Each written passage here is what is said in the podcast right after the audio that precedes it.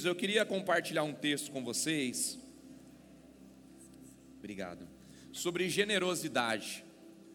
Eu quero ganhar tempo aqui, já quero compartilhar com vocês esse texto de generosidade, para a gente já entrar na palavra principal e já encaminharmos também por batismo, amém?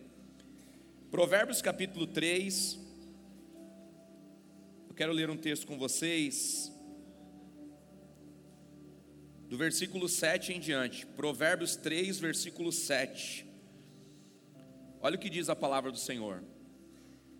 Não sejas sábio ao teu próprio entendimento, teme ao Senhor e aparta-te do mal, e isto será saúde para o teu âmago e para a medula dos teus ossos. Honra o Senhor com os teus bens e com a primeira parte dos teus ganhos, e se encherão os teus celeiros, e transbordarão de vinho os teus lagares. Filho meu, não rejeites a correção do Senhor, e nem te enojes da sua repreensão, porque o Senhor repreende aquele que ama, como pai ao filho a quem quer bem. Bem-aventurado o homem que encontrou a sabedoria e o homem que adquiriu o conhecimento, porque a sua mercadoria é melhor do que os artigos de prata, e o seu lucro maior do que o ouro mais fino. Amém? Esse texto, queridos, fala sobre o cuidado do Senhor com os filhos. O nosso Deus é um pai por excelência. Ele é um pai bondoso. E como um pai bondoso, ele tem prazer de ver os seus filhos bem-sucedidos, ver os seus filhos bem cuidados, ver os seus filhos amparados.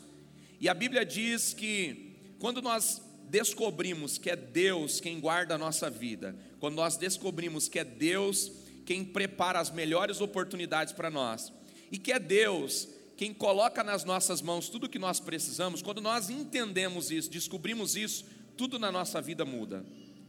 Eu sei que você conhece gente talentosa, tem talento, tem formação, mas às vezes está atravessando um momento de dificuldade. Por quê?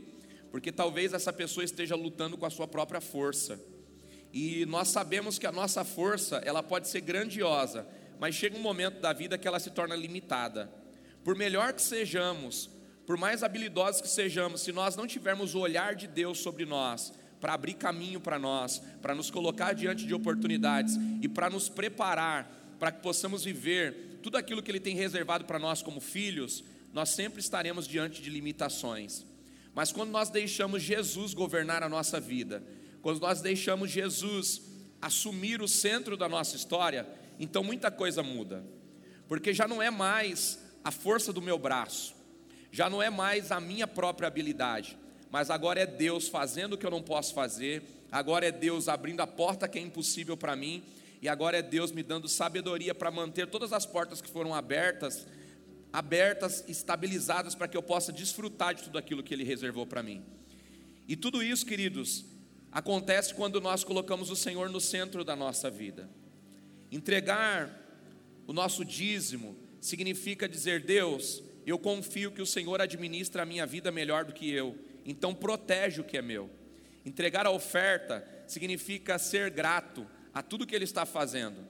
Eu entrego a minha oferta como gratidão, porque a minha casa está cuidada, os meus filhos estão alimentados, eu tenho conseguido governar, porque o Senhor tem cuidado de mim, o Senhor tem cuidado da minha casa. Então, ofertar é manifestar gratidão. Ofertar é se alegrar com tudo que Jesus está fazendo nesse lugar. Quantos aqui amam a igreja? Amém? Levanta sua mão bem alta aí, me ajuda a pregar, gente. Os nossos amigos e visitantes estão aqui hoje para ver o seu ânimo. Quantos aqui amam a igreja? Amém?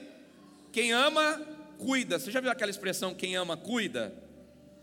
Se nós amamos a igreja, nós queremos cuidar desse lugar, queremos ver esse lugar é, sempre melhor, queremos ver esse lugar sempre preparado para receber os nossos amigos e familiares. E esse momento é o momento que nós manifestamos a nossa generosidade, porque a nossa generosidade cuida desse lugar, a nossa generosidade faz esse lugar permanecer sempre adornado para receber os nossos amigos e familiares. Eu queria que aí onde você está, você curvasse a sua cabeça e agradecesse a Jesus, primeiro pela saúde que você tem, segundo por ter um recurso financeiro. Se você tem condições de entregar uma oferta hoje, é porque Deus já cuidou de você e da sua casa. Então, agradeça a Ele nessa manhã. Diga, Jesus, obrigado por tudo que o Senhor tem feito, obrigado pela bondade do Senhor sobre a minha vida. E depois que você agradecer a Jesus, pergunta para Ele o que, que você tem que você pode usar para contribuir na igreja, para que ela continue sendo cuidada, amparada, recebendo famílias e abençoando lares. Faça isso, ore e agradeça a Jesus. Pai, obrigado por mais uma manhã na tua presença. Obrigado, Deus, porque o Senhor tem cuidado de tudo, Pai. Nós sabemos que é o Senhor quem cuida de todas as coisas. E te agradecemos porque a nossa família está cuidada, os nossos filhos estão escondidos no Senhor e nós celebramos o teu nome por isso, Pai. Obrigado pela oportunidade de nos reunirmos nessa manhã de batismo. Obrigado, Deus, pelas portas dessa igreja abertas, Pai para que mais e mais pessoas possam ser salvas, para que possamos nos relacionar contigo. Nós te agradecemos, ó Deus, porque esse lugar é um ponto de conexão que nós temos contigo, Pai. Te exaltamos e te bendizemos, ó Deus, porque para nós, como filhos, é um privilégio podermos sentar à mesa com o Senhor, para desfrutar da sabedoria que o Senhor tem para nos dar. Senhor, sabemos que quando nós estamos na tua presença, a nossa vida é transformada, e nós queremos que essa manhã é uma manhã de transformação para todos nós, ó Pai. Então, ó Deus, te louvamos, ó Deus, e te agradecemos por tudo isso, Pai. A nossa semente de oferta, é, Senhor, é para agradecer o que o Senhor está fazendo.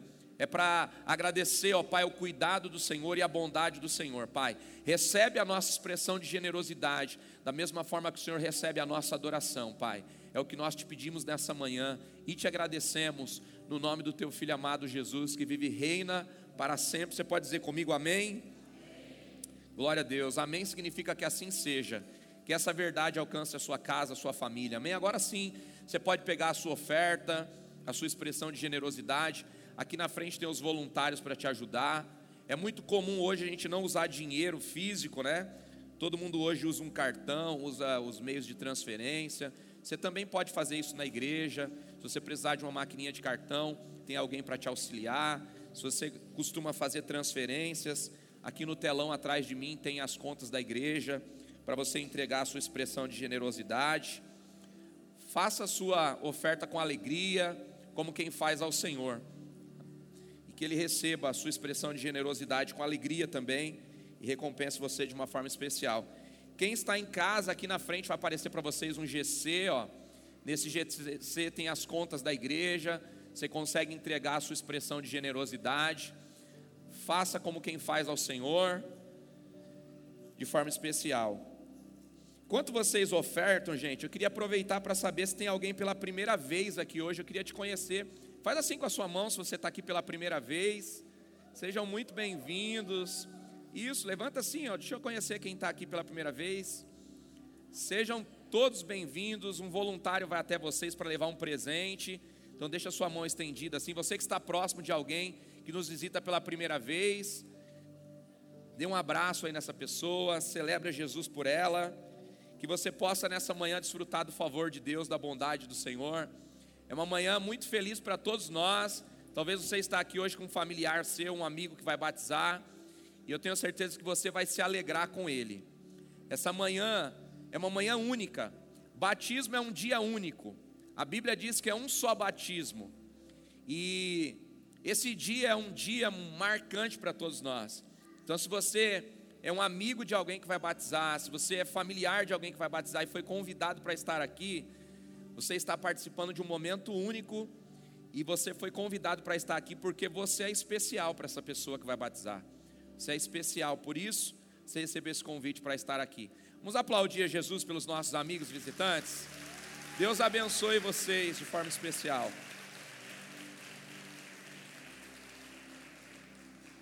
Eu quero compartilhar com vocês um texto, João 7, versículo 37. João 7, 37 é o texto que eu quero compartilhar nessa manhã de batismo. Se você puder abrir a sua Bíblia, eu vou ler o 37, o 38 e o 39. João 7, 37, 38 e 39. Olha o que diz o texto, queridos. O título diz A promessa do Espírito Santo. Versículo 37. E no último dia, o grande dia da festa, Jesus se pôs em pé e clamou, dizendo: Se alguém tem sede, venha a mim e beba. E quem crê em mim, como diz a Escritura, rios de água viva correrão do seu ventre. Algumas traduções vai dizer do seu interior. E isto disse ele, do Espírito que haviam de receber os que nele crescem, porque o Espírito Santo ainda não fora dado, porque Jesus ainda não tinha sido glorificado. Amém? Só até aqui. Queridos, esse texto, quando foi escrito, ele era uma promessa, era uma promessa para os filhos de Deus. Qual promessa? A promessa de receber o maior presente que alguém pode receber na vida, que é receber uma parte de Deus no seu interior. Quando nós recebemos o Espírito Santo em nós, nós estamos recebendo uma parte de Deus em nós. O nosso Deus, ele se manifesta através de três personalidades, se é que assim eu posso dizer. Ele é Pai, ele é Filho mas ele também é o Espírito Santo. O Espírito Santo é o poder invisível de Deus se manifestando na nossa vida. O Espírito Santo é o auxílio que nós temos nos momentos de dificuldade. Quantos de nós, em algum momento da vida, nos sentimos encurralados por uma situação e de repente parece que, como de uma forma mágica, surge um escape, surge uma solução.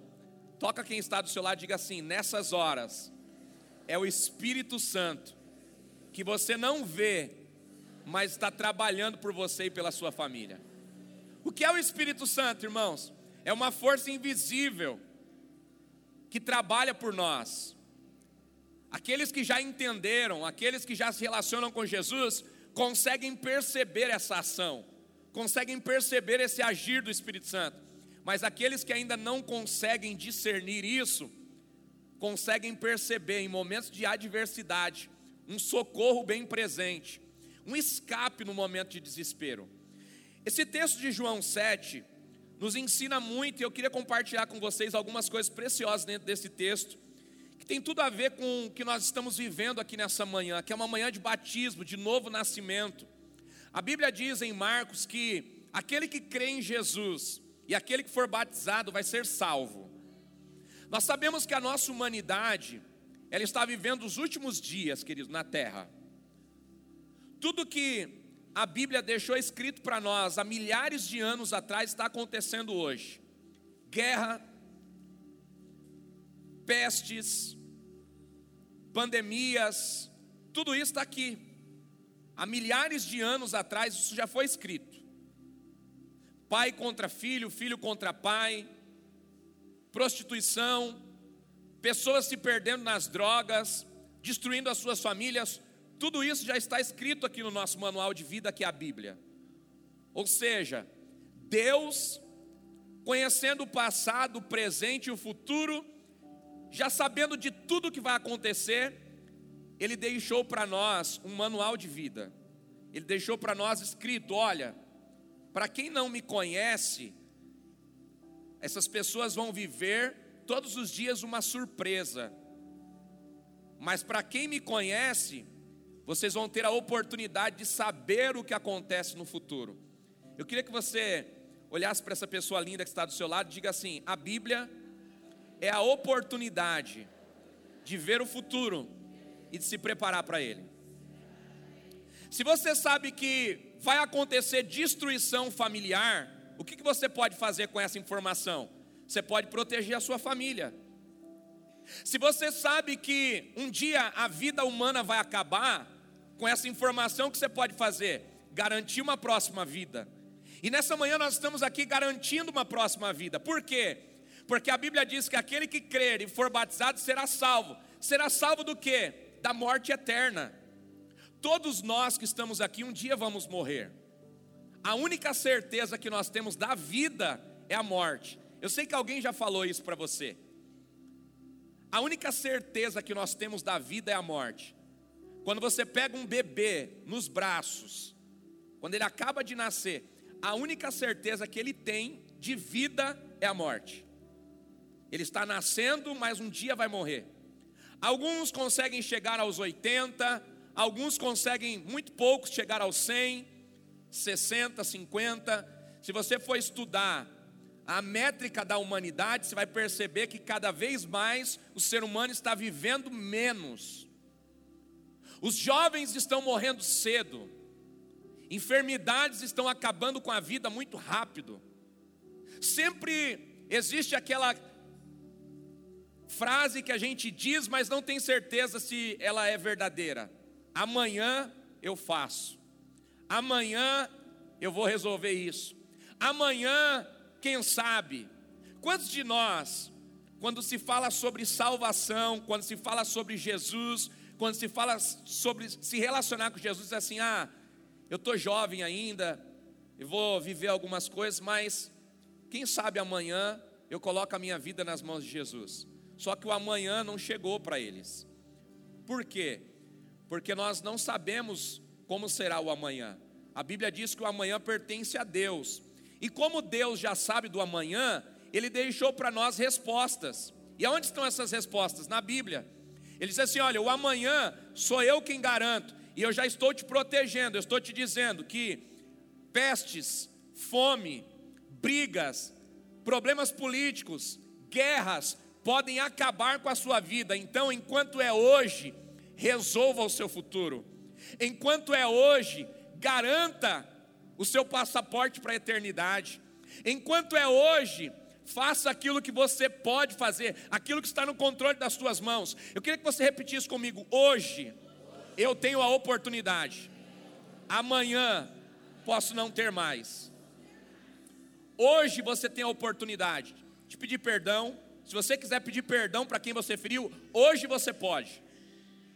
Se você quiser resolver alguma área da sua vida que está fora do, do controle, fora da sua vontade, hoje você pode. O que aconteceu ontem, você não consegue mudar mais. Palavras que você disse ontem, você não consegue hoje retirar. Você pode pedir desculpa do que você fez ontem, mas você não pode retirar as palavras que você falou ontem. Porque uma vez que você libera palavras, elas ecoam no passado, elas são sentidas no presente e elas trazem consequências para o futuro. Você não consegue mudar mais. Palavras lançadas são como pedras lançadas em um espelho que se quebra e nunca mais volta ao seu estado original. É como uma folha que você amassa e nunca mais consegue desamassar. Agora, diante de tudo isso, eu preciso entender: se existe poder no hoje, eu preciso ter sabedoria para usar hoje. Se existe poder no hoje para preservar o meu amanhã, eu preciso ser inteligente para hoje tomar decisões que vão me levar para um amanhã melhor. Quantos aqui gostariam de ter uma vida melhor do que já tem? Todos nós. É impossível alguém dizer que está vivendo bem e não quer melhorar. E é impossível alguém que está vivendo mal dizer: "Não, tá bom, tá ruim, mas tá bom. Eu quero ficar assim mesmo". Às vezes você ouve pessoas falando isso, da boca para fora, mas lá dentro, com certeza elas querem mudar, com certeza elas querem coisas novas, porque ninguém gosta de sofrer. Não fomos feitos para sofrer. O nosso corpo não foi adaptável para sofrimento. É por isso que todo ser humano está na busca de melhoria de vida. Todo ser humano está na busca da felicidade. Todo ser humano está buscando dias melhores. Você vai perceber que você sonha com uma coisa, quando você realiza, outro sonho nasce. Por quê? Essa é a nossa natureza nós estamos numa constante busca por melhorias, nós estamos numa constante busca por realizações, nós estamos numa constante busca por coisas melhores para a nossa vida. E é por isso que nós precisamos de Jesus, porque Ele é a nossa única garantia. Você não tem a garantia que 2023 a 2027 que tudo vai acontecer como você imagina. Nós não temos essa garantia. Você não tem garantia de que amanhã você está vivo. Você não tem essa garantia. Por melhor estado de saúde que você tenha hoje, você não pode garantir que amanhã você está vivo. Quantas pessoas saíram de casa e não voltaram em plena saúde? Quantas pessoas que saíram pela manhã sorrindo e não tiveram a oportunidade de voltar para casa. Nós não temos garantias nenhuma do amanhã. Nós temos garantia do agora. E é por isso que Jesus estava aqui em João 7, falando a respeito da maior promessa, que é a promessa do Espírito Santo, que é a pessoa de Deus dentro de nós, para nos levar a decisões inteligentes, para nos levar a decisões que podem de fato mudar a nossa história, a decisões que podem abençoar a nossa vida, abençoar a vida da nossa família e, consequentemente, abençoar a vida dos nossos amigos e das pessoas que estão à nossa volta. Quem ama a família aqui? Levanta a mão, deixa eu te conhecer. Quem quer ver os amigos bem aqui? Você pode tornar isso realidade com o auxílio de Jesus. Você pode tornar isso realidade se dentro de você o Espírito Santo tiver liberdade para direcionar a sua vida e para te levar para uma vida melhor melhor do que você mesmo pode lhe proporcionar. Olha que coisa interessante, queridos. João 7,37, o texto começa dizendo: No último dia da grande festa, o Senhor Jesus se colocou de pé. Que festa é essa? Essa festa era uma festa judaica chamada Festa dos Tabernáculos. Essa festa era uma festa onde aconteciam muitos rituais religiosos. Por muitos anos, o povo fez essa festa. Para quê? Para agradecer, para celebrar, para se lembrar dos livramentos de Deus. Quando o Senhor Jesus libertou o povo da escravidão, ele deixou para o povo uma responsabilidade de celebrar todos os anos a liberdade. E a festa dos tabernáculos, ela celebrava a liberdade da escravidão, ela agradecia a provisão de Deus no deserto e ela era uma celebração de vida. Mas Jesus, agora na terra, Jesus agora nasce no ventre de Maria, envelhece e está agora levando os filhos dele para uma outra mentalidade. Ele vem agora para encerrar esse ciclo de festa e para estabelecer um ciclo novo de festa. Ele vem para trazer clareza e entendimento sobre algo que estava acontecendo, mas não estava acontecendo na totalidade. Então ele vem para trazer totalidade. Olha só que coisa interessante. João 7 diz assim: Olha, aquele que tem sede, vem a mim e beba. E quando eu olho para esse texto, eu entendo que todo ser humano tem uma sede. Todo ser humano que se aproxima de Jesus, se aproxima de Jesus por uma necessidade. De fato, ninguém que está aqui por mais cristão que seja há um longo tempo, por mais que você ame Jesus, e isso pode ser uma verdade, todos nós que estamos aqui nos aproximamos de Jesus por uma necessidade. Todos, todos nós. Algumas pessoas se aproximaram de Jesus porque estavam com problemas no casamento, não sabiam o que fazer, e aí falaram: não, vou buscar socorro. Eu sei que na igreja tem socorro. Eu sei que Jesus abençoou o casamento de uma pessoa aqui, de outra ali. Então, por causa do relacionamento, algumas pessoas se aproximaram de Jesus.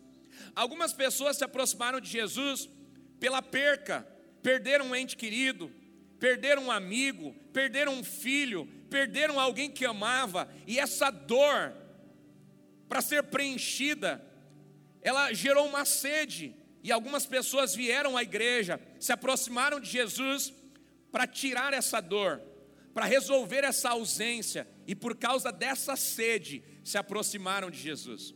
Outras pessoas com problema financeiro, sem saber o que fazer com a sua casa, sem saber como sustentar a sua família, sem saber como dar qualidade de vida para os seus filhos, se aproximaram de Jesus dizendo: Senhor, eu sei que o Senhor pode mudar histórias, eu sei que o Senhor pode restaurar a vida de uma pessoa e eu acredito que o Senhor pode fazer isso na minha vida. Muitos de nós se aproximou de Jesus para se livrar de vícios. Nós tínhamos uma sede, uma necessidade de mudar de vida. Nem todo mundo que destrói a sua vida destrói porque quer. Pessoas entraram no vício por um convite de amigos, pessoas entraram no vício por causa de um desespero, em um momento de dor, em momentos sem saber o que fazer, entraram em um vício contraíram um vício e hoje não conseguem mais se livrar. E quantos de nós um dia entramos na igreja por essa sede?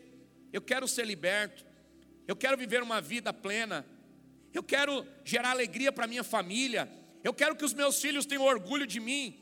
E aí entraram na igreja com essa sede, a sede de mudar, a sede de restaurar a sua vida. Quantos de nós entramos aqui na casa de Deus porque estávamos com problemas espirituais e emocionais.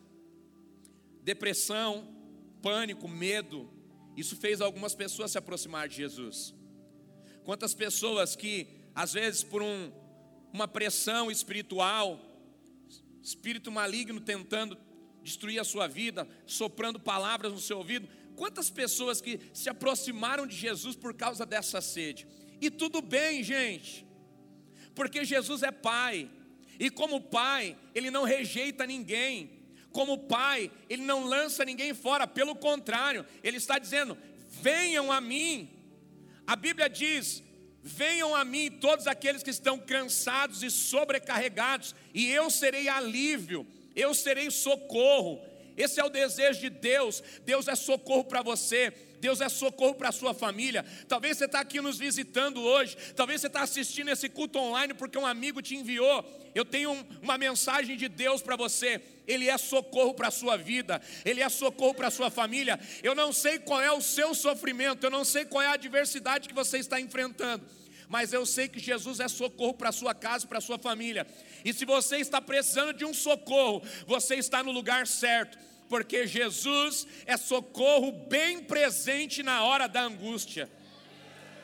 Amém? Ele é Pai, Ele é socorro para você.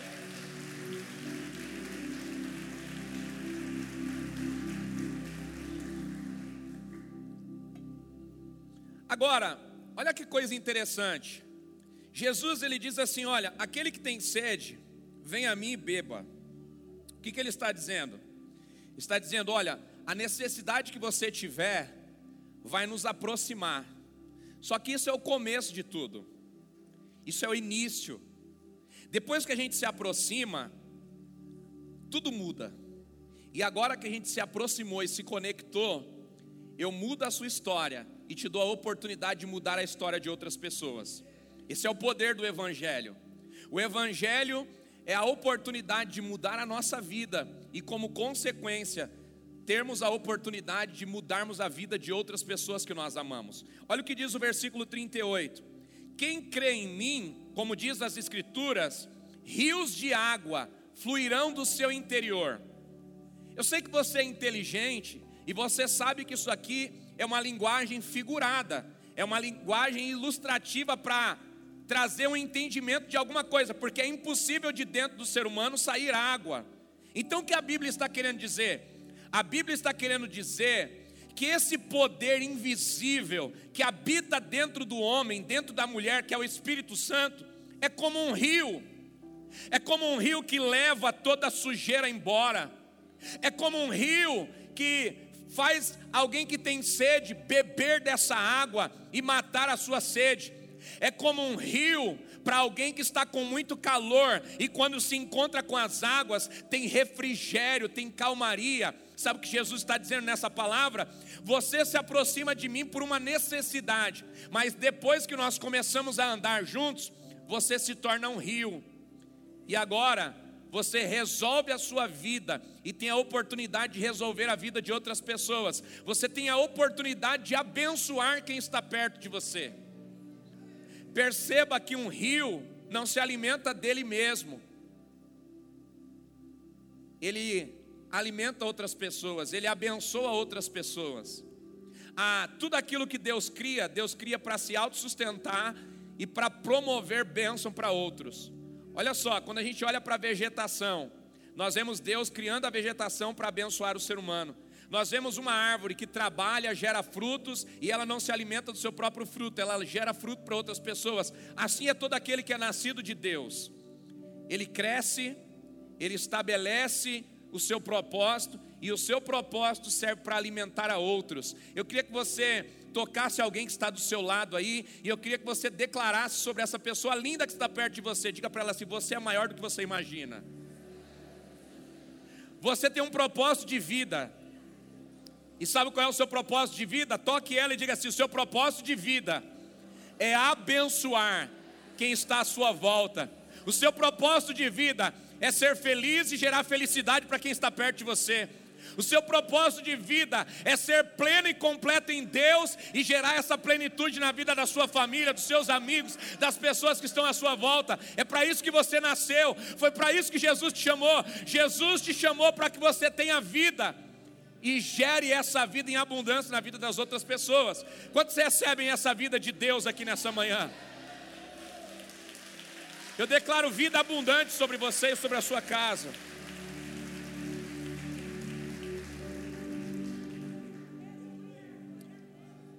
Olha o que Jesus está dizendo para nós nesse texto. Ele está dizendo para nós: Você veio até a minha presença e teve respostas. Só que agora eu quero que você se levante e seja resposta para outras pessoas. Esse é o poder do Evangelho. O Evangelho responde às nossas indagações e nos levanta para responder à indagação de outras pessoas. Quando você conheceu Jesus, você entendeu muito das suas dores. Você entendeu por que você enfrentou batalhas, adversidade, porque o Evangelho é resposta.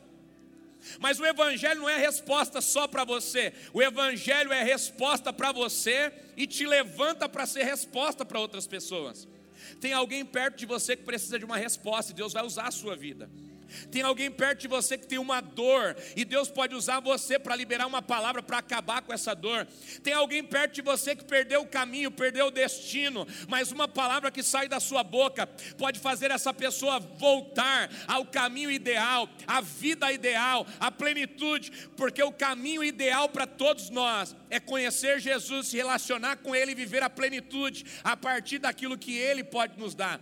Jesus é o caminho, a verdade e a vida. Quem encontra o caminho, conhece a verdade, vai ter vida eterna, vida plena e vai viver a plenitude que só Ele pode dar. E eu quero declarar que a plenitude de Jesus vai alcançar a sua casa, a sua família, e não vai parar na sua casa, na sua família, vai alcançar os seus amigos, os seus familiares, e eles vão desfrutar daquilo que só Jesus tem para dar: vida eterna e felicidade.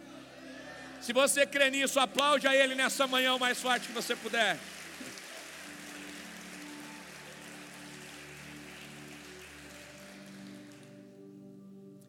Eu vou partir para o final, explicando o que Jesus fez naquele dia. A Bíblia diz que Jesus, no último dia, ele se coloca em pé, ou seja, ele estava observando a festa. E no último dia, o principal dia da festa, ele se coloca de pé para mudar tudo. O que, que acontecia no último dia de festa? Eu queria que você prestasse atenção nisso. No último dia de festa, era o dia que acontecia os rituais religiosos. Diga comigo, rituais religiosos. Esses rituais religiosos aconteciam no último dia de festa. E quais eram esses rituais? Primeiro, eles faziam uma procissão por toda a cidade. Eles caminhavam por toda a cidade, cantando e declarando a liberdade, a provisão de Deus. Depois o que eles faziam? Os sacerdotes, eles pegavam é, as talhas, eles iam lá no tanque de Siloé, eles enchiam essas talhas de água como vasos, e eles transportavam essas talhas de água até o templo, até o santuário. Quando eles chegavam no santuário, o que, que eles faziam? Eles pegavam essa água e jogavam sobre o altar. Eles pegavam essa água e jogavam sobre as escadarias do altar. Eles estavam declarando que, do mesmo jeito que Jesus no deserto usou Moisés para tocar na rocha e liberar água para o povo que estava morrendo de sede, eles estavam dizendo agora: esse Deus que liberou água no deserto é o mesmo Deus que continua matando a nossa sede, abençoando a nossa vida. Então, como um ritual de agradecimento, eles estavam espalhando água no altar, eles estavam espalhando água na escadaria, e ele estava dizendo: O nosso Deus nos livrou de morrer de sede. Eles estavam fazendo rituais de agradecimento. Lá no Êxodo, você vai conhecer essa história. A Bíblia diz que o povo estava com muita sede. Eles estavam caminhando no deserto já há dias e não tinha água. eles já estavam em um estado de estafa, eles já estavam num estado de desespero. E aí, quando eles já não conseguiam fazer mais nada, Moisés decide pedir socorro. Ele então vai diante de Deus e diz: Senhor, eu sei que o Senhor é socorro bem presente, e se o Senhor não nos socorrer agora, nós vamos morrer nesse deserto de sede. Não tem água aqui para alimentar essa multidão, não tem água aqui para resolver o nosso problema, nós não podemos fazer mais nada. Nós precisamos do, do Senhor, nós precisamos de intervenção divina. E a Bíblia diz, irmãos, que na mesma hora Deus responde a Moisés e diz: Moisés, eu quero resgatar vocês, eu quero cuidar de vocês, e eu quero ser socorro para vocês. Está vendo aquela rocha? Estou vendo, Senhor. Está vendo esse cajado que está na sua mão? Estou vendo. Vai lá na rocha e toca nela com o cajado, porque da rocha vai sair água. Fere a rocha e vai sair água para você e para essa multidão. Sabe o que Moisés fez, gente? Ele pegou o seu cajado de pastor, ele foi diante de uma rocha e ele bateu na rocha e saiu água. E sabe o que aconteceu?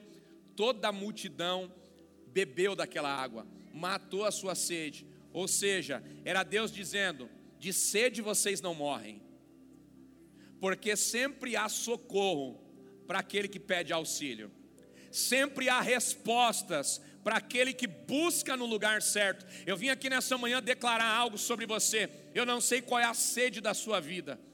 Eu não sei qual é a área da sua vida que, que chegou no limite e você está dizendo assim: não tem mais jeito não há solução para mim, não tem como escapar disso. Eu já fiz tudo que eu podia, eu já tentei de tudo, eu já fiz tudo que você pode imaginar. Talvez você chegou no lugar certo, na hora certa, porque quando todas as suas possibilidades acabam, existe uma possibilidade divina que pode te alcançar.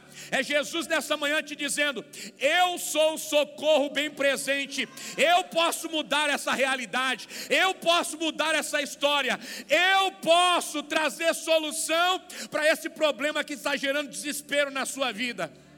Eu quero declarar nessa manhã, eu não sei qual é a sede que você tem, mas Jesus nessa manhã é água para matar essa sede. Jesus nessa manhã é solução para esse problema que você não consegue resolver. Jesus nessa manhã é a resposta para essa dúvida que você não consegue responder. Ele é socorro bem presente nessa angústia que você está enfrentando. E Ele está dizendo nessa manhã: venha até mim e eu mato a sua sede venha até mim e eu trago respostas para você. Venha até mim e eu posso gerar refrigério para esse sofrimento.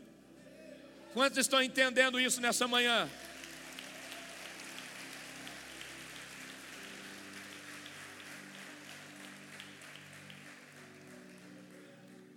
Diante de todos esses rituais que nós falamos aqui, procissão, encher talhas com águas, espalhar água nas escadarias, jogar sobre o altar. Tudo isso aqui está falando sobre atos religiosos. E Jesus se coloca em pé e ele começa a trazer novo entendimento e clareza para a igreja na terra. Sabe o que ele está dizendo? Quando ele se coloca em pé, irmãos, ali naquela festa, ele está dizendo assim: olha, deixa eu dizer algo novo para vocês. Do mesmo jeito que a rocha foi ferida e gerou água e matou a sede de vocês, eu quero dizer que eu serei levantado e serei ferido, e as minhas feridas vão gerar para vocês salvação e mudança de vida. Eu serei levantado, ferido, e você será sarado. Eu serei levantado e ferido, mas vou resolver os problemas da sua vida. O que, que ele estava dizendo? Ele estava dizendo: Eu vou ser pregado na cruz do Calvário, e quando eu for ferido pela morte, eu vou descer ao inferno, eu vou pegar a chave da vida e da morte das mãos de Satanás, eu vou ter autoridade sobre a vida e sobre a morte, e eu vou dar de presente para os meus filhos a eternidade.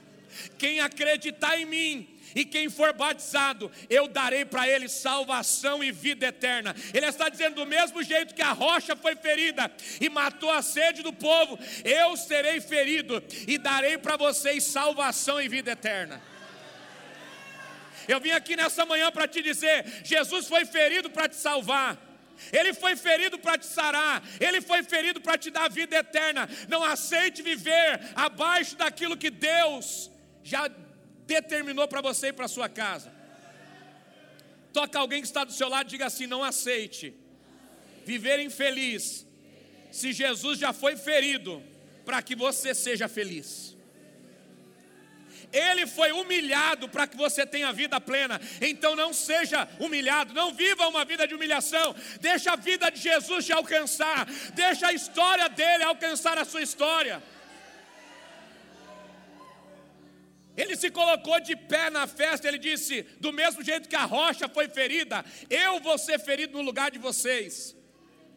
Eu vou ser pregado no madeiro, mas eu vou vencer. Eu vou ressuscitar o terceiro dia e eu vou dar para vocês vida eterna. A vida não vai mais acabar aqui na terra, ela vai continuar na eternidade. Essa foi a maior promessa que Jesus nos fez, e esse também é o maior presente que alguém pode receber. Já parou para pensar? Um dia fechar os seus olhos e abrir os seus olhos em um lugar aonde não há dor, aonde não há sofrimento, aonde não há crise, aonde não há enfermidade. Poder viver com toda a sua família, junto com Jesus. Gente, já parou para pensar nisso? Diga para quem está do seu lado: isso é real. Isso vai acontecer. Agora a pergunta que nós precisamos responder é: nós estamos inseridos nessa vida? Nós temos passaporte para essa vida? Nós temos acesso a essa vida? A igreja está com as portas abertas.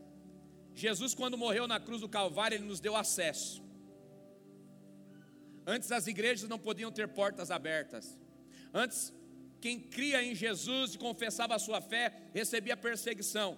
Mas Jesus Cristo morreu, estabeleceu um novo tempo, nos deu liberdade, nos deu condições de uma nova vida. Hoje as portas da igreja estão abertas. Hoje nós temos liberdade para falar no que cremos. Hoje nós temos liberdade para professar a nossa fé. Mas a salvação não é um ato de obrigação. A salvação precisa ser um ato de escolha. Jesus é tão bom, tão bom, que Ele te deixa escolher até viver sem Ele. Ele te salvou e disse assim: Olha, a salvação que eu vou te dar é um presente, você não precisa fazer nada em troca. Ah, e se eu não quiser nunca te servir? Eu vou te dar de presente do mesmo jeito. Se você não quiser nunca se entregar para mim, eu vou te dar de presente do mesmo jeito.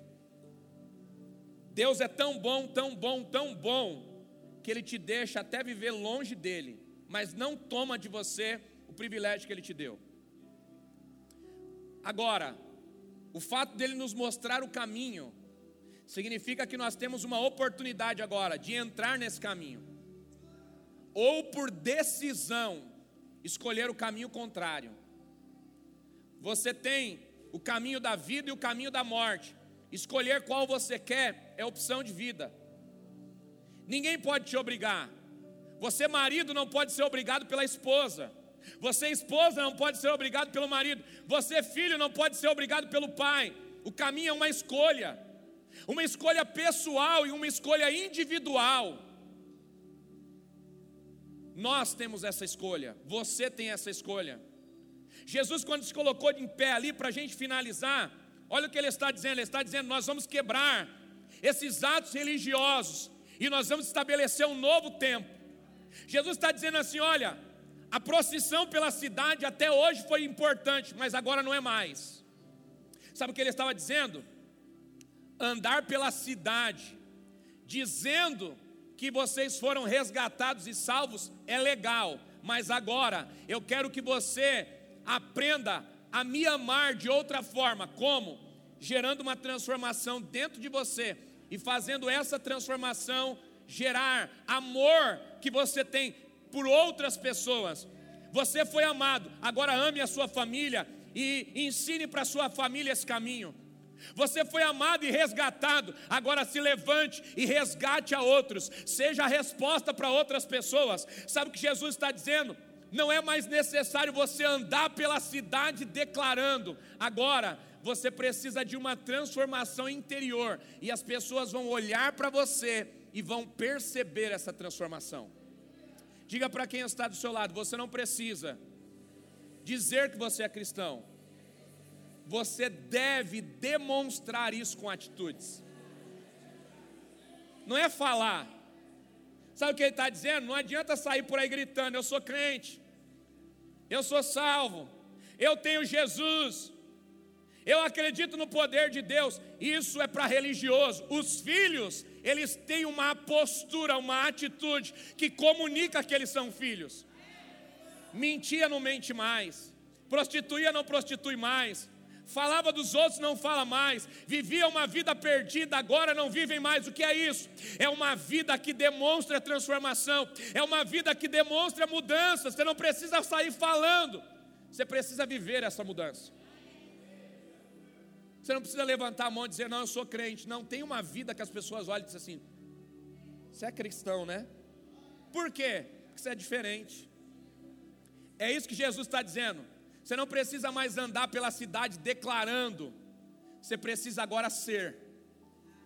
Você precisa agora manifestar esse ser. Como? Fazendo alguém que se aproxima de você desejar ser o que você é. Fazer alguém que se aproxima de você desejar ter o que você tem. Fazer alguém que se aproxima de você desejar a paz que você tem, a alegria que você tem, a saciedade que você tem, as respostas que você tem. Sabe qual é a diferença do cristão e do ímpio? É que no momento de dor e de dificuldade, o ímpio ele fica sem respostas, e o cristão, ele tem resposta todo dia. Todas as vezes que uma dor bate na minha porta, falo, Jesus, fala comigo. E aí eu abro a palavra ele fala: está aqui a resposta. Faz assim, vai por esse caminho. Não desiste, avança. Sabe o que ele faz? Me dá a resposta, e essa resposta gera paz no meu interior. Eu quero te dizer, querido, você também tem acesso a essa resposta. Você também tem acesso a isso, porque Jesus não morreu só por mim, Ele morreu por você, para também te dar resposta. Você está no desespero, Ele é resposta para você, Ele é socorro bem presente na hora da angústia.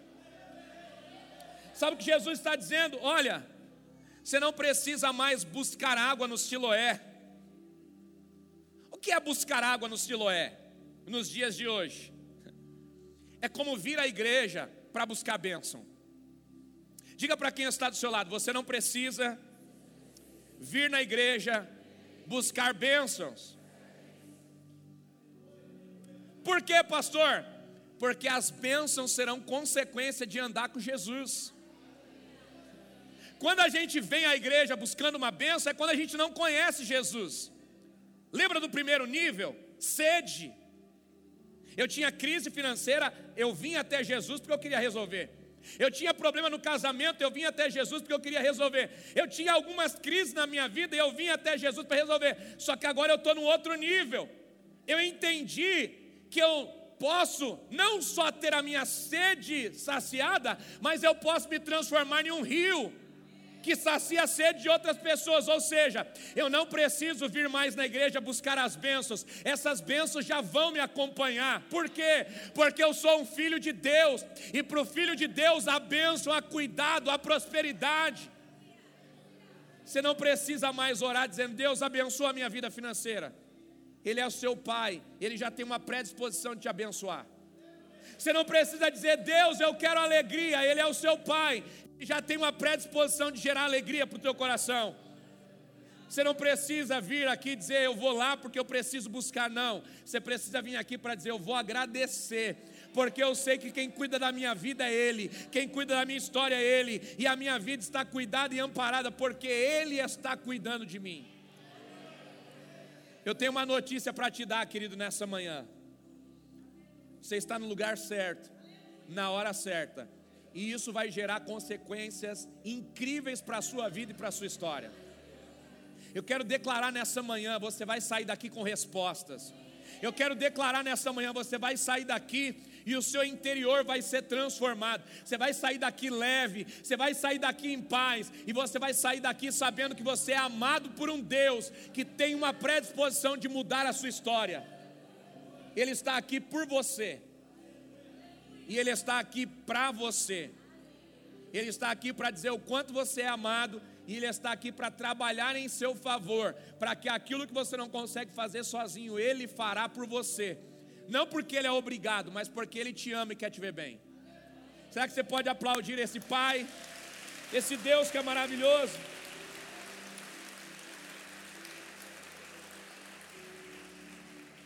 Diga para quem está do seu lado: as bênçãos são consequência que Jesus espera de nós agora, quando ele se coloca em pé na festa, está dizendo: não precisa mais correr atrás das bênçãos, são elas que vão correr atrás de você. Se reúnam, celebrem o meu nome, sentem à mesa juntos, celebrem, adorem a minha presença sem ter pressa de ir embora. E enquanto vocês estão me adorando, eu estou cuidando de cada área da sua vida.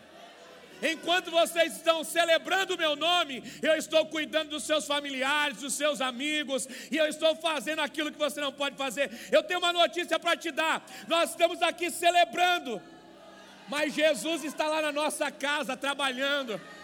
Ele está lá no seu futuro trabalhando. Amanhã você vai chegar na empresa e vai ter resposta, porque Ele está trabalhando por você. Você vai chegar lá no meio da tua família e vai ter resposta, porque Ele está trabalhando por você. Sabe o que Ele está dizendo? Não é mais necessário jogar águas na escadaria. Jogar água na escadaria é como se nós estivéssemos dizendo: Olha o que eu sei fazer. Levantavam-se as talhas, jogava água na escadaria, atitude para impressionar as pessoas. Diga assim: atitudes para impressionar as pessoas. Deixa eu te dizer uma coisa: Jesus não se impressiona com o que a gente faz, ele se impressiona com o que a gente se torna. Você pode repetir isso comigo? Jesus não se impressiona com o que a gente faz, ele se impressiona com aquilo que a gente se torna. E eu te explico. Tudo que fazemos, fazemos por uma habilidade. Tudo que fazemos, fazemos por um tipo de aptidão. E tudo isso veio dele. Se você der ouro para quem é dono do ouro, que presente é esse? Logo você vai entender que nada do que você dê para Deus vai satisfazê-lo, porque Ele é dono de tudo. É como se você tivesse lá na sua casa pegando uma xícara, levando para sua mãe, dizendo: Mãe, quero te dar essa xícara de presente. E ela olhando para você te respondesse: Mas quem comprou essa xícara fui eu. É como se você fosse para o seu pai e falasse para ele assim: Pai, está aqui a chave do seu carro, estou te dando de presente. E ele olhasse para você e dissesse: Que história é essa? Quem comprou esse carro fui eu. Diga para quem está do seu lado: tentar dar alguma coisa para Deus é como se você fosse esse filho, tentando dar para o pai aquilo que o pai já é dono. O que gera alegria para um pai? Aquilo que o filho faz e aquilo que ele se torna, não que ele tem. Porque tudo que o filho tem foi o pai que deu. Quantos são pais aqui? A roupa que seu filho veste, quem deu para ele? O sapato que seu filho veste, quem deu para ele? O estudo que seu filho tem, quem deu para ele? É como se ele chegasse para você e dissesse assim: pai, olha que roupa bonita. Pai, olha que tênis legal. E o pai estivesse dizendo: Eu sei, foi eu que te dei. Eu comprei para você. Agora, o que gera alegria no pai é quando o filho recebe alguma coisa e vai até ele e agradece: Pai, obrigado. Eu gostei tanto dessa blusa que você comprou para mim, muito obrigado. Eu sei que você deve ter se sacrificado para me dar esse presente. Obrigado. Eu vi quando você levantou cedo e foi trabalhar, agora eu entendi. O Senhor trabalhou duro para me dar esse presente. Obrigado. O que, que gera alegria no coração do pai? Esse sentimento de gratidão. Deixa eu te fazer uma pergunta. Se o teu filho comprar um presente no dia dos pais e te der, você fica feliz sim ou não? Diga sim. Se você disser que não fica feliz, você está cometendo hipocrisia. Claro que ficamos felizes. Agora, o que te deixa mais alegre? Um presente que o seu filho compra para você ou um presente que o seu filho faz para você com as próprias mãos? O que vale mais? O seu filho comprar um quadro ou pintar um quadro para você? Qual quadro tem mais valor? Aquele que o seu filho colocou as mãos, aquele que tem a marca do seu filho, o DNA do seu filho, aquele que tem o sentimento do teu filho de tentar gerar alegria no teu coração. É isso que é o presente que o pai recebe. Deixa eu te dizer uma coisa: sabe o que Jesus está dizendo? Você não precisa mais jogar água no altar, porque eu não me impressiono com o que você faz, eu me impressiono com o que você se torna. Seja grato, e eu já vou me alimentar disso. Seja alguém que sabe o que está fazendo, e eu já vou me alimentar disso. É como se ele estivesse dizendo: não me entregue coisas que você vai comprar, me entregue coisas que você vai fazer com as suas próprias mãos. Não me mostre o que está fora de você, me mostre o que está aqui dentro que está sendo transformado. Deixa eu ver essas áreas transformadas, e isso vai gerar alegria no meu coração. Porque de fato nós mostramos para as pessoas aquilo que nós conseguimos conquistar. Mas Deus não se impressiona com aquilo que a gente conquista, Deus se impressiona com aquilo que a gente muda no nosso interior. A gente tinha medo de algumas coisas, e agora a gente tem ousadia. Aí o pai olha para nós e diz: É isso que eu queria ver. A gente tinha vontades dentro de nós que não agradavam o pai, que nos levavam para longe dele, e agora nós estamos dizendo: Pai, olha para dentro de mim, minhas vontades mudaram. Olha para dentro de mim, os meus valores mudaram. E aí, quando Ele olha para dentro de nós, Ele diz assim: É isso que eu queria, filho. É isso que me alegra. É isso que gera prazer no meu coração. Foi para isso que eu te formei. Foi para isso que eu me entreguei. Eu me entreguei para que você tenha vida. E não qualquer vida, para que você tenha vida em abundância. Eu queria que você se colocasse de pé.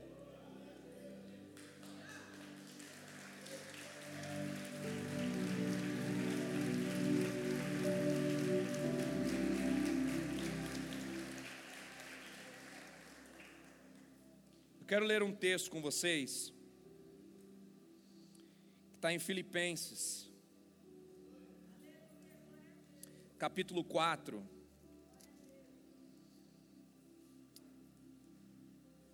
Versículo 19 que diz assim: O meu Deus, segundo as suas riquezas, suprirá todas as nossas necessidades em glória por Cristo Jesus. Diga quem, para quem está do seu lado: Jesus é o envio do Pai para suprir as nossas necessidades. Quais necessidades? As que você sozinho não consegue suprir. Quantos aqui tem saúde plena? Levanta a mão assim. Se você está aqui, você tem saúde plena. Você pode trabalhar. Você não precisa de Jesus para isso. Todos aqui podem trabalhar. Trabalhar é um ato que o ser humano pode sozinho sem Deus. Agora, se tornar próspero é o que nós precisamos de Deus para nos tornar. Nós vamos trabalhar, mas é Ele quem vai nos tornar prósperos. É Ele quem vai dar a saúde e é Ele quem vai garantir a saúde. Você pode comprar o plano de saúde, isso você pode fazer com as suas mãos, isso você pode fazer com o seu esforço mas a saúde só Ele pode te dar. Você pode comprar a cama com seu trabalho e com seu esforço, mas ter um sono tranquilo é Ele que pode te dar. Então entenda uma coisa. Filipenses 4,19 diz que o nosso Deus, por meio do seu Filho Jesus Cristo, vai suprir todas as nossas necessidades.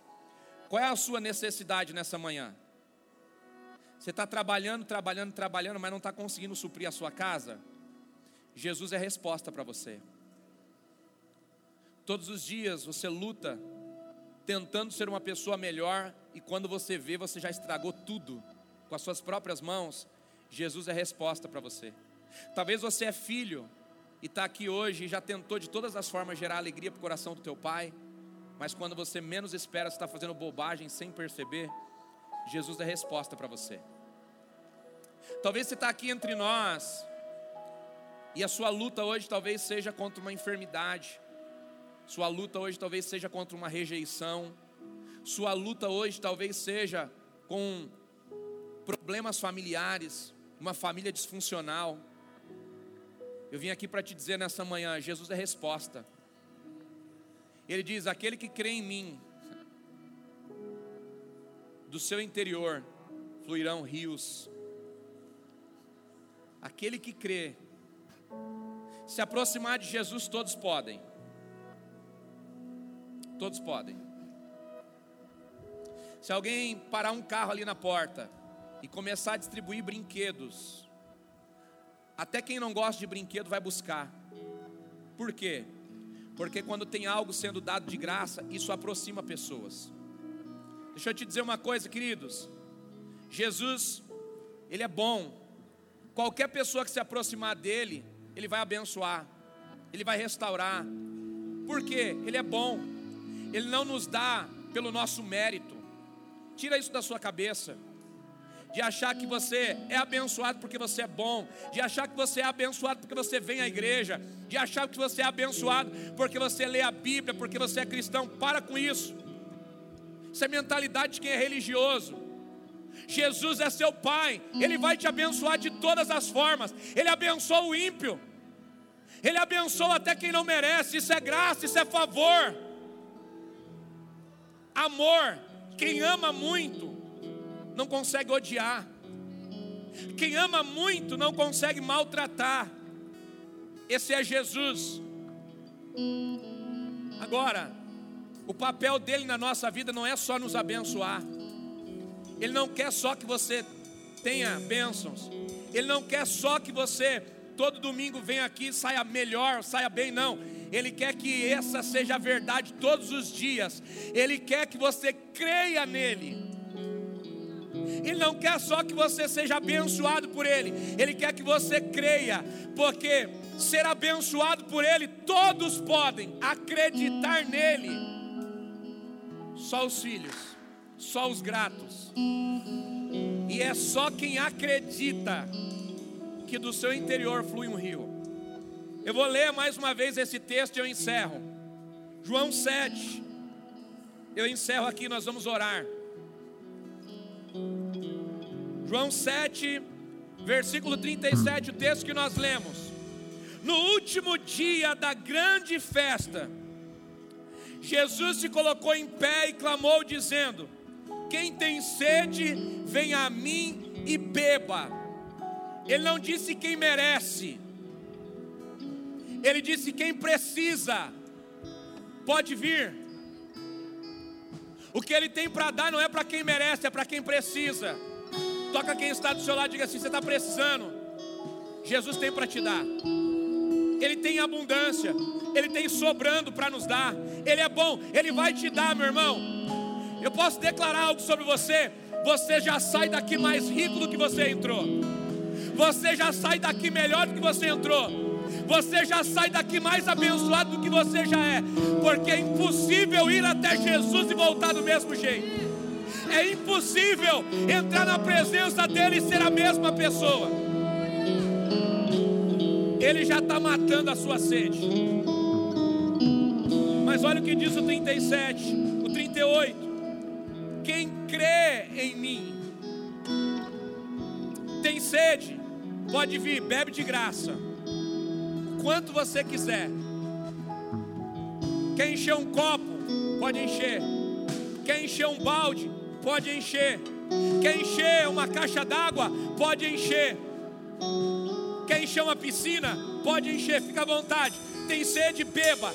Independente do tamanho da sua sede, beba. Agora, se você acreditar em mim, você não vai mais ter sede. Você não vai mais precisar ficar correndo atrás de A ou de B ou de C. Você não vai mais precisar ficar correndo atrás de aceitação. Você não vai precisar mais ficar correndo atrás de bênçãos, não. São elas que vão correr atrás de você. Porque dentro de você vai nascer um rio. Dentro de você vai nascer uma paz. Dentro do seu interior vai acontecer uma transformação tão grande que coisas novas vão acontecer. Hoje, aqui, nessa manhã, muitas pessoas vão passar pelo batismo. O que significa isso?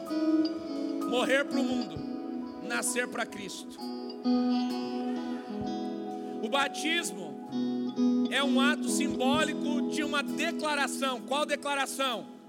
Quando eu desço nas águas, eu estou dizendo para o mundo espiritual e eterno: todo o meu passado está apagado. Eu estou dizendo, tudo que eu achava por mim mesmo e tudo que eu vivia por mim mesmo, acaba aqui. Quando eu saio da água, eu estou dizendo, eu começo uma nova vida. Não mais uma vida pela força do meu braço, mas agora uma vida regida por Jesus Cristo. Agora uma vida supervisionada por Jesus Cristo. Eu ando, Ele guarda o meu caminho. Eu passo pelas trevas, Ele traz a luz. Eu tenho fome, Ele traz o pão. Eu faço, Ele através de mim abençoa. Nascer da água significa nascer para uma nova vida. Mas isso não é só para as pessoas que vão passar pelo batismo já decidiram. Talvez é para você que está aqui nessa manhã. Talvez você saiu de casa sem saber que você estava indo para o melhor dia da sua vida. Talvez você saiu de casa dizendo assim: não, eu vou só acompanhar alguém, não, eu vou só lá em um culto no domingo pela manhã. Mas você não sabia que Jesus tinha um encontro marcado com você aqui. Não era você que estava saindo de casa para vir a um culto, era Ele que estava te preparando para mudar a sua história. Eu tenho uma notícia para te dar: Jesus está aqui. E Ele está de braços abertos, dizendo: Você quer mudar de vida? Pode vir a mim, porque eu tenho o que você precisa. Vida eterna, saciedade, a paz que está faltando no seu interior, eu tenho. A alegria que está faltando nos seus lábios, eu tenho. A solução para a angústia que está dentro de você, eu tenho. Ele está dizendo: Venham a mim, todos vocês que estão cansados e eu serei refrigério. Eu queria que você fechasse os seus olhos aí onde você está agora. Eu queria orar por você e depois de orar por você, eu quero te fazer um convite. Que depois da oração? Porque a oração é a água disponível para todos. A oração é a água disponível para todos. Jesus tem uma bênção para todos que estão aqui. Ele é Pai. Agora, Ele tem algo especial reservado para aquele que vai até Ele e que diz: Eu quero uma nova vida, eu quero uma mudança, eu quero vida eterna, eu quero, quando a minha vida acabar aqui, ter acesso a uma vida eterna. Eu não quero parar a minha história aqui, eu quero ir com ela para a eternidade isso é escolha. Ninguém pode escolher por você, só você mesmo. Feche seus olhos, eu quero te abençoar. Através de Jesus. Pai, eu oro nessa manhã, abençoando cada um dos teus filhos que estão aqui. Eu oro nessa manhã, Jesus, declarando favor e graça sobre cada um dos teus filhos que estão aqui. Pai, eu oro, sabendo que os céus estão abertos e que o Senhor está aqui olhando para cada um de nós e abençoando a cada um de nós. Pai, eu te peço, toca cada coração aqui, toca cada vida aqui de forma especial. Jesus, cada família que entrou aqui abençoa, porque o Senhor é um Pai de graça e favor. Cada família que entrou aqui toca de forma especial, porque o Senhor é um Deus bondoso. Muda histórias aqui nessa manhã. Realiza o sobrenatural aqui nessa manhã, Pai. Tu podes. Nós somos tão limitados, mas o Senhor é tão grande e ilimitado. apaga as dores, apaga a frustração, tira o desespero de alma, coloca alegria aonde há tristeza, coloca contentamento aonde há angústia, liberta de vícios, Pai. Pessoas que entraram aqui desesperadas porque não conseguem vencer as suas vontades, preenche, Senhor, esses desejos e vontades agora, porque Tu és bom, Tu és poderoso. Pai, cura enfermidades, Tu és poderoso para isso pessoas que chegaram aqui enfermas, Tu és poderoso para curar. Então cura, Senhor, toda e qualquer enfermidade agora, enfermidade nos olhos. Eu te dou uma ordem no nome de Jesus, sai agora. Enfermidade no corpo, eu te dou uma ordem no nome de Jesus, sai agora. Enfermidade na alma, eu te dou uma ordem, sai agora no nome de Jesus. Eu declaro pelo poder de Jesus Cristo cura física, cura emocional. Eu declaro cura. Eu declaro renovo, restauração. Eu declaro pelo poder que há no nome de Jesus, novidade de vida para você e para sua família. Eu declaro nessa manhã um novo tempo sobre você e sobre a sua casa, pelo poder que há no nome de Jesus. Pelo poder que há no nome de Jesus pelo poder que há no nome de Jesus. Aí onde você está de olhos fechados ainda, eu queria fazer um convite a duas, dois tipos de pessoas aqui nessa manhã. Primeira, primeira pessoa que eu quero convidar são aqueles que nessa manhã entraram aqui, mas ainda não entregaram a sua vida para Jesus. Se você ainda não entregou a sua vida para Jesus, você pode fazer isso agora porque você é o dono da sua vida, você decide o que você quer para ela. Você pode dizer eu quero, e você pode também dizer eu não quero. Você é o autor das suas decisões. Jesus nessa manhã está fazendo um convite. Você aceita que eu cuide de você e da sua história? Se você aceita que Jesus cuide de você e da sua história, quando eu contar até três, aí aonde você está, você vai levantar a sua mão mais alto que você puder e vai dizer: Eu quero que Jesus cuide da minha vida, da minha história. Eu quero aceitar Jesus como o Senhor da minha vida. O segundo convite é para você que talvez um dia já serviu a Jesus, mas por algum motivo parou, por algum motivo se decepcionou, se frustrou e se afastou dele. Tenho uma notícia para te dar: é impossível viver longe do Pai. Quem já conheceu o que Ele pode fazer e o que Ele é, não consegue viver longe dele. E eu tenho uma notícia para você: Ele te trouxe aqui porque Ele quer te reconectar com Ele. E quando eu contar até três, você também vai levantar a sua mão mais alto que você puder e vai dizer: Eu quero Jesus na minha vida. E eu vou orar por você. E eu vou abençoar a sua história. Estão preparados? Queria que toda a igreja fechasse os olhos. Eu não quero constranger ninguém.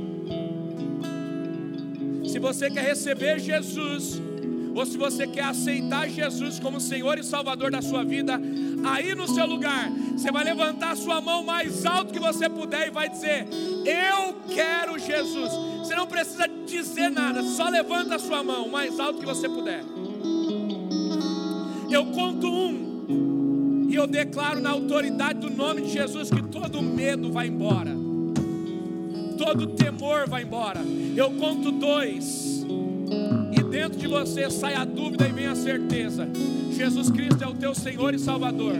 Eu conto três, se você quer Jesus, levante a sua mão mais alto que você puder.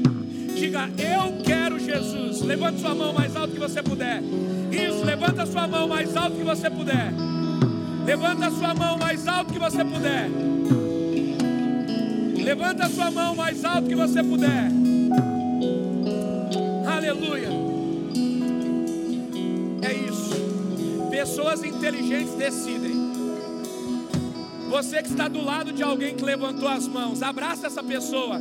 Vem com ela aqui no altar. Eu quero abençoar a vida dela.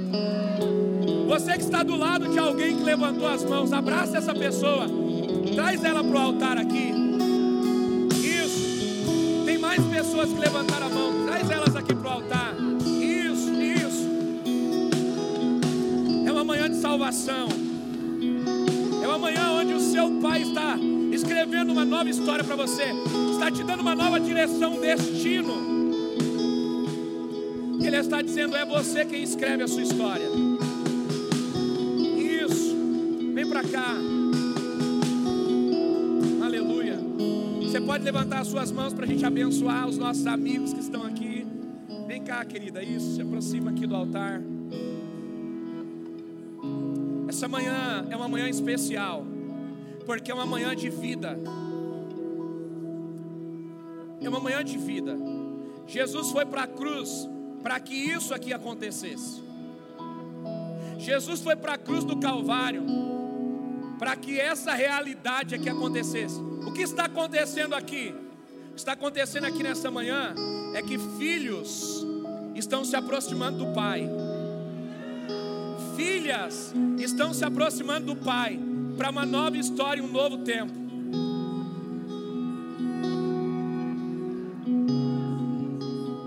Eu amo quando eu vejo crianças no altar, porque eu vejo que com tão pouca idade elas já sabem o que querem para o futuro e já conseguem ser inteligentes para definir o seu futuro. Isso é incrível. Uma criança que sabe o que quer e já sabe decidir o seu futuro, isso é incrível. Eu queria que você estendesse suas mãos para cá. Nós vamos abençoar os nossos amigos, porque todos aqueles que são amigos de Jesus são os nossos amigos também. Estenda suas mãos para cá. E eu queria que vocês que estão aqui na frente colocassem a mão assim no coração de vocês. Isso, coloca a mão assim no coração de vocês. Vocês vão repetir comigo essa oração. Vocês vão dizer assim: Senhor Jesus, hoje eu te entrego a minha vida, a minha história. Me ajuda a ser o que o Senhor me formou para ser. Me ajuda a ser uma pessoa melhor me ajuda a vencer as minhas dores e me ajuda a ser o filho que o Senhor espera. Perdoa os meus pecados e me dá direito à vida eterna. Escreve o meu nome no livro da vida. Se Jesus pudesse responder vocês, e Ele pode, a resposta dele é: Eu sim aceito vocês como filhos. Eu sim escrevo o nome de vocês no livro da vida. Quando um pecador se arrepende na terra, lá no céu, algumas coisas acontecem. Livro aberto, e os anjos escrevendo o nome daqueles que confessam Jesus na terra. A Bíblia diz que quando nós aceitamos Jesus na terra, lá no céu começa a acontecer uma grande festa. E essa festa está acontecendo por vocês. Vocês estão aqui aceitando a Jesus e vocês estão gerando uma festa nos céus. Olha o poder da decisão de vocês. Vocês tomaram uma decisão agora e já estão mudando coisas. Vocês tomaram uma decisão agora e já tem anjos de Deus trabalhando por vocês.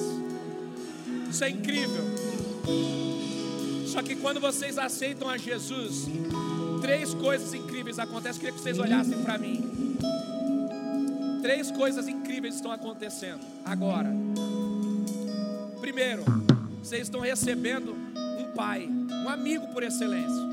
Ele está habitando agora dentro de vocês. Sabe aquela força invisível que eu falei? Que nos fortalece, que nos traz respostas. Essa força está entrando dentro de vocês agora. O Espírito Santo está habitando aqui dentro agora. Ele está fazendo aquilo que você não pode fazer. Ele está fazendo aquilo que você não pode fazer. Ele está dentro de você, te dando mais inteligência ainda, amém? Segunda coisa, vocês estão tendo a oportunidade de receber. Imagine que o passaporte tem duas páginas. A primeira página do passaporte a gente recebe quando a gente aceita Jesus aceitou Jesus, primeira página do passaporte. A Bíblia diz: aquele que crê, vocês acreditaram em Jesus, vocês creram, vocês estão aqui na frente porque vocês acreditaram. Aceitou Jesus, recebeu a primeira parte do passaporte. Segunda parte, quando nós somos batizados. nós estamos dizendo: eu agora tenho uma nova vida, eu tenho um novo selo. Eu tenho um pai, eu tenho um amigo, eu tenho alguém que zela pela minha vida. Quando você compra um bem precioso, se você comprar um carro, você recebe um documento. Você pode deixar o seu carro aonde você quiser, ninguém tem o direito de pegar. Pergunte por quê? Porque esse carro tem um dono. Ainda que ele esteja fora das mãos do dono, ninguém pode pegar, porque alguém tem um documento assinado dizendo que é dono. Se você comprar uma casa, você pode deixar ela vazia, ninguém tem o direito de entrar nela. E ainda que alguém entre, quando o dono chega com o documento dizendo essa casa é minha, quem está lá dentro tem que sair, e quem é o dono vai entrar. Porque quem é dono de alguma coisa recebeu um selo. Quando nós passamos pelo batismo, nós estamos dizendo: Eu tenho um dono, e ele se chama Jesus. O diabo não tem poder sobre a minha vida, o diabo não pode governar a minha história, porque eu tenho um selo, e ninguém pode tocar em mim, ninguém pode mudar a minha história, eu tenho um selo. E quando vocês passam pelo batismo, vocês recebem esse selo. E a terceira coisa que acontece, quando nós recebemos Jesus, nós ganhamos uma nova família, pessoas que vão interceder e abençoar a nossa história. E eu queria que vocês dessem meia volta comigo assim para conhecer a família nova de vocês. Assim, ó.